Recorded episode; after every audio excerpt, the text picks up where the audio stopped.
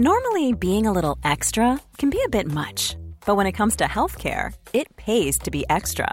And United Healthcare makes it easy with Health Protector Guard fixed indemnity insurance plans. Underwritten by Golden Rule Insurance Company, they supplement your primary plan, helping you manage out of pocket costs without the usual requirements and restrictions like deductibles and enrollment periods. So when it comes to covering your medical bills, you can feel good about being a little extra. Visit uh1.com to find the Health Protector Guard plan for you. This is Paige, the co-host of Giggly Squad, and I want to tell you about a company that I've been loving, Olive and June. Olive and June gives you everything that you need for a salon quality manicure in one box. And if you break it down, it really comes out to $2 a manicure, which is absolutely insane. It's also so easy to get salon worthy nails at home with Olive and June. The difference between how your nails used to look when you did them yourself and now with the Manny system is a complete game changer. The best thing about Olive and June too is it's a quick dry, dries in about one minute, lasts for five days, and full coverage in up to one to two coats. Visit oliveandjune.com slash perfect Mani 20 for 20% off your first system. That's oliveandjune.com slash perfect Mani 20 for 20% off your first system.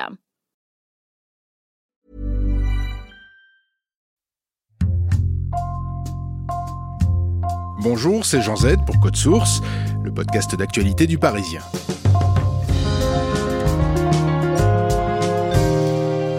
Plus d'une semaine après la rentrée, de nombreux collégiens et lycéens n'ont pas encore trouvé d'établissement pour les accueillir. Si le phénomène n'est pas nouveau, notamment en région parisienne, jamais il n'aura connu une telle ampleur. Moindre doublement, des expatriés de retour en France et des élèves du secteur privé passant au public, cet engorgement serait une conséquence indirecte de l'épidémie de Covid-19.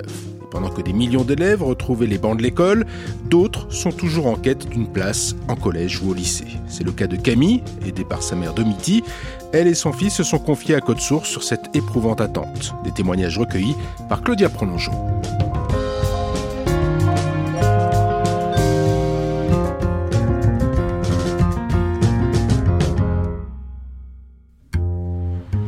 Lundi matin, presque une semaine après la rentrée, je suis allée devant le rectorat à Paris. Dans le week-end, j'avais été en contact avec plusieurs parents d'élèves qui n'avaient pas reçu d'affectation.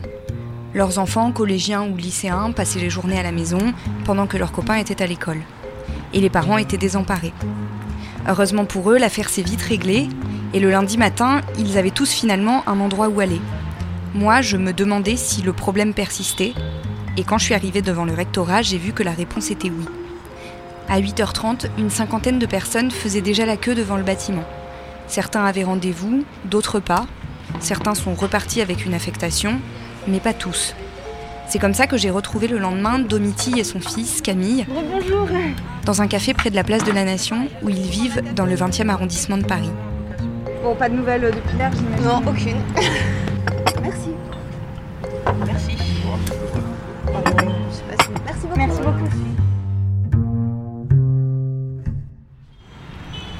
Moi, je suis une mère de famille, je vis euh, dans le 20e. Euh, On a récemment déménagé, j'ai quatre enfants.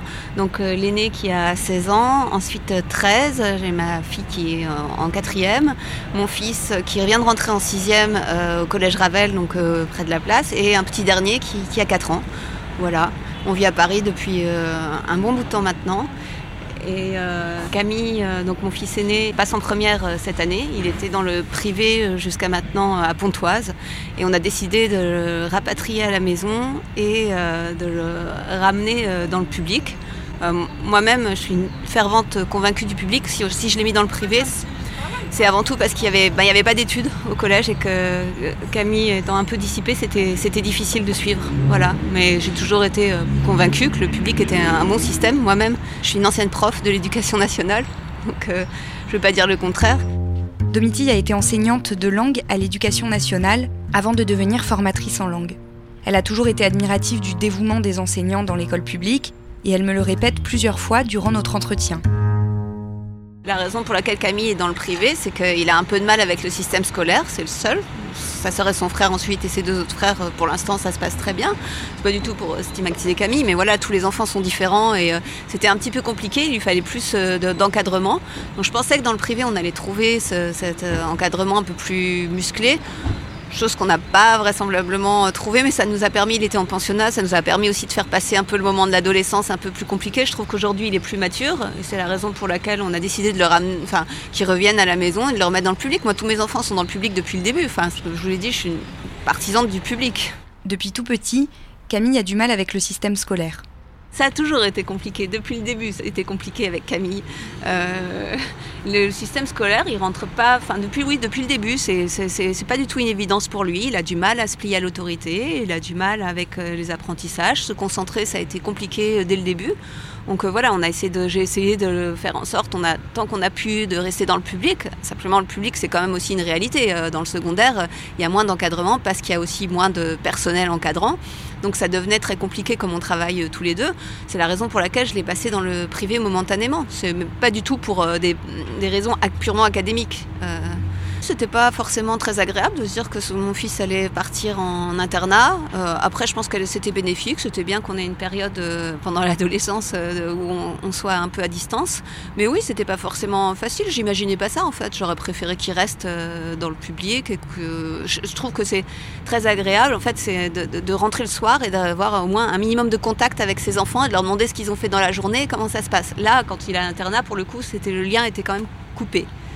C'est aussi la raison pour laquelle j'ai voulu le faire revenir euh, dans le public euh, sur les deux dernières années.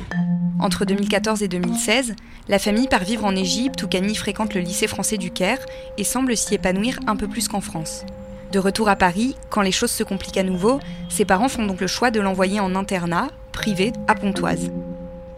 Ça m'a beaucoup plu, je me suis fait des amis et ce qui était bien c'est que j'étais dans une maison avec certains de mes amis par classe et euh, je vivais au quotidien avec mes amis, c'est ça qui m'a plu euh, à l'internat mais euh, voilà comme j'ai pas trouvé forcément l'encadrement musclé comme disait ma mère, j'ai préféré bouger vers le public. En fait, ce qui s'est passé, c'est que Camille est un peu dissipée.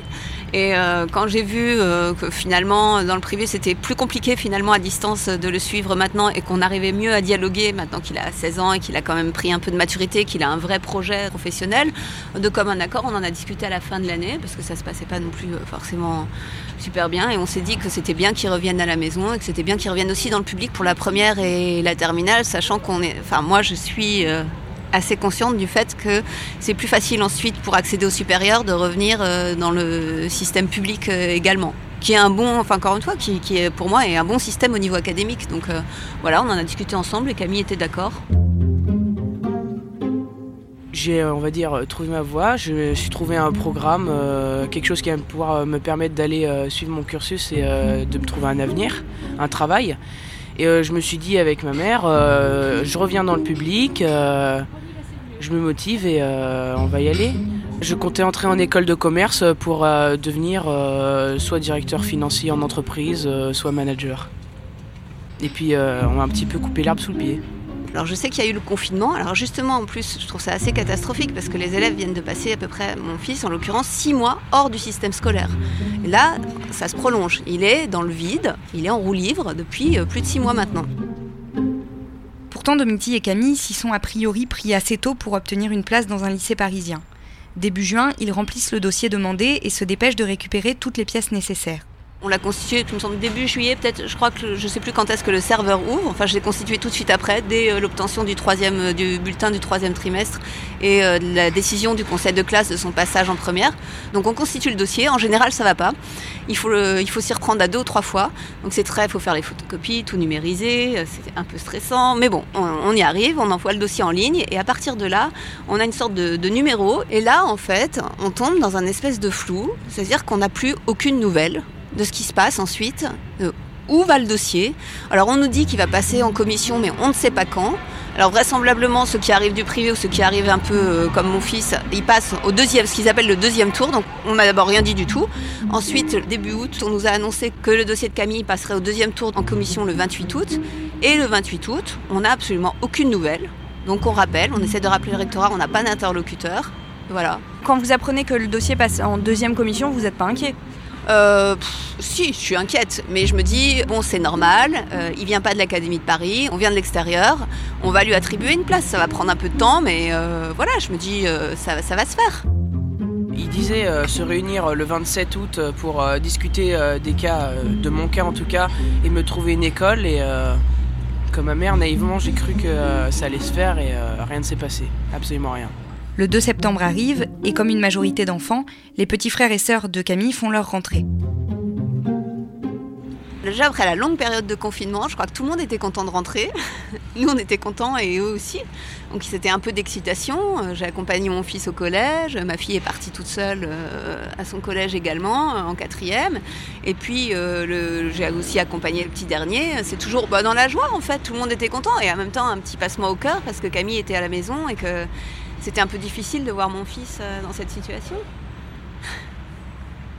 Bah, moi, je voyais euh, tous mes frères et sœurs euh, partir à l'école, aller se faire des amis, pendant que moi, je restais dans ma chambre sans affectation. ça m'a un petit peu. J'avais la boule au ventre un petit peu. J'ai mis en place un, petit programme avec ma mère euh, pour euh, travailler et quand même garder un niveau scolaire euh, pour que je puisse revenir. Donc je lis, je travaille mon histoire géopolitique, je travaille mon français, un petit peu mon anglais en lisant des articles en anglais et puis je passe le temps. Je suis un petit peu le seul de mes copains à être dans cette situation. Et j'étais un peu euh, désolée pour lui, ça m'a fait un peu de peine pour lui parce que c'est oui, c'est difficile et j'ai vu qu'il avait un peu marqué le coup, donc j'étais un peu triste. En même temps, je me suis dit bon, ça va se régler. Donc j'ai tout de suite euh, évidemment euh, essayé de prendre, enfin j'ai appelé, donc personne ne vous répond.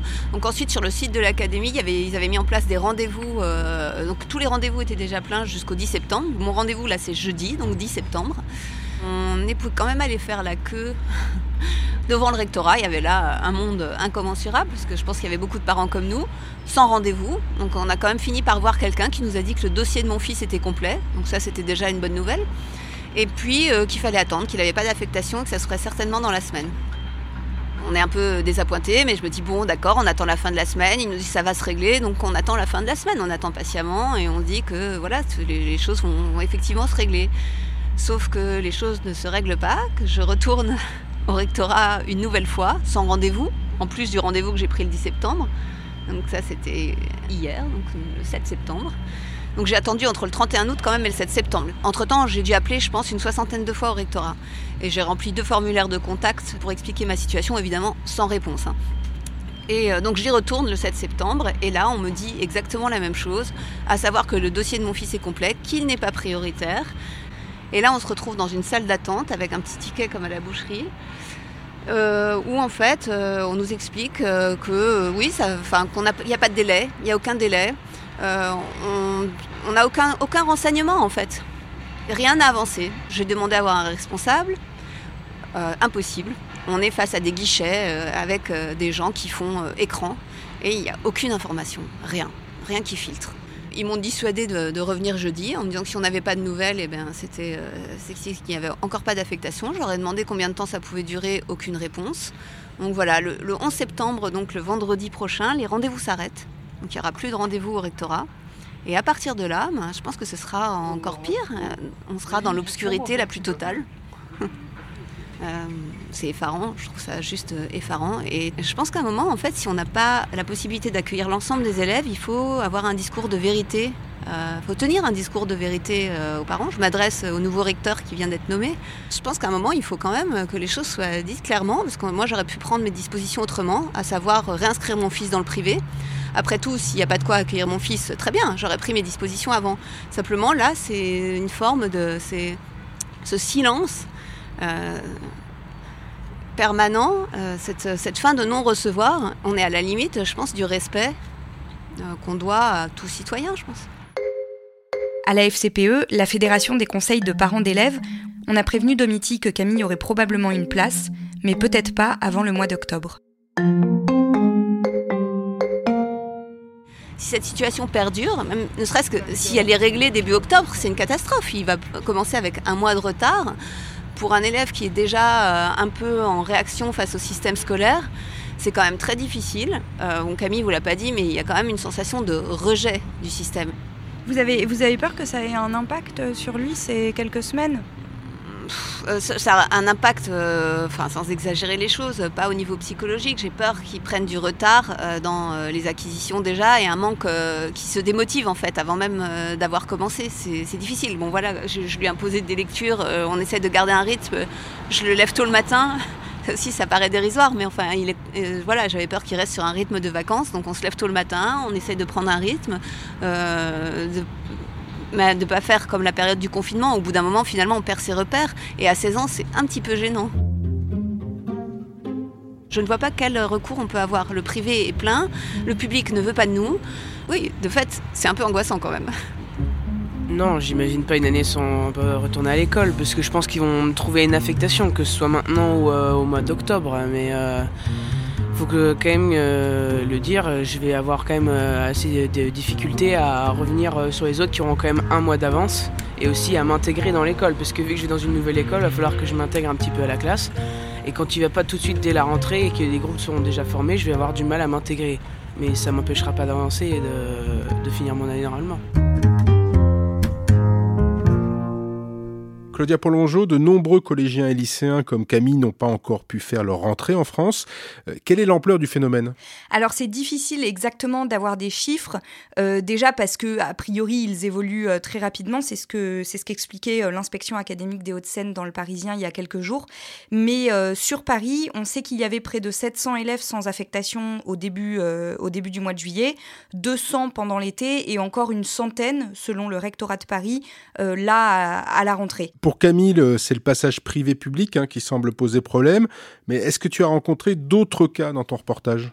Alors oui, j'ai rencontré d'autres cas. J'ai rencontré notamment euh, le cas d'une dame dont la fille ne vivait pas en France euh, jusqu'à l'année dernière, qui l'a fait venir en France. Euh, donc sa fille est arrivée en décembre. Elle a passé déjà une, une demi-année à ne pas être scolarisée. Et elle aussi, alors que le dossier avait été envoyé très tôt, son, son inscription semblait poser problème puisqu'elle n'avait pas d'affectation. donc euh, donc il y avait d'autres cas. J'ai surtout rencontré devant le rectorat lundi euh, des cas qui étaient des personnes qui n'étaient pas dans le système public et dans l'Académie de Paris l'année dernière. Après, j'ai eu au téléphone en fin de semaine dernière euh, des gens qui, eux, ne comprenaient vraiment pas pourquoi leur situation pouvait poser problème puisqu'ils étaient déjà inscrits à Paris l'an dernier. mais cela, il me semble qu'ils ont trouvé une solution. Mais il en reste peut-être. Et la mère de Camille a écrit au Défenseur des droits, cette institution indépendante de l'État créée pour défendre justement l'égalité dans l'accès aux droits. Oui, elle a écrit au défenseur des droits, c'est la FCPE qui lui a conseillé de faire ça. Et maintenant, elle envisage même de porter plainte, alors euh, de porter plainte contre l'État. Donc elle espère que ça n'ira pas jusque-là. Mais elle, euh, elle dit que s'il n'y a pas de solution, elle le fera parce que, en tant que citoyenne française, elle est en droit d'exiger que son fils soit scolarisé. Donc si elle doit porter plainte, elle le fera. Merci à Claudia Prolongeau, une réalisation Julien Moncouquiol. Code Source, c'est le podcast d'actualité du Parisien, disponible chaque soir, du lundi au vendredi. Si vous aimez Code Source, faites-le savoir, abonnez-vous pour ne manquer aucun épisode, et n'hésitez pas à nous laisser un commentaire sur votre application de podcast préférée comme Apple Podcast ou Podcast Addict. Vous pouvez aussi nous faire des retours directement à l'adresse codesource at leparisien.fr.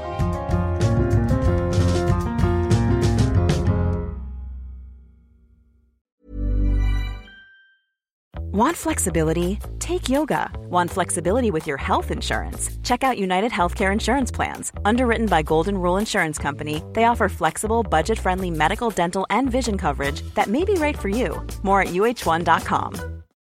For the ones who work hard to ensure their crew can always go the extra mile, and the ones who get in early so everyone can go home on time, there's Granger, offering professional grade supplies backed by product experts so you can quickly and easily find what you need.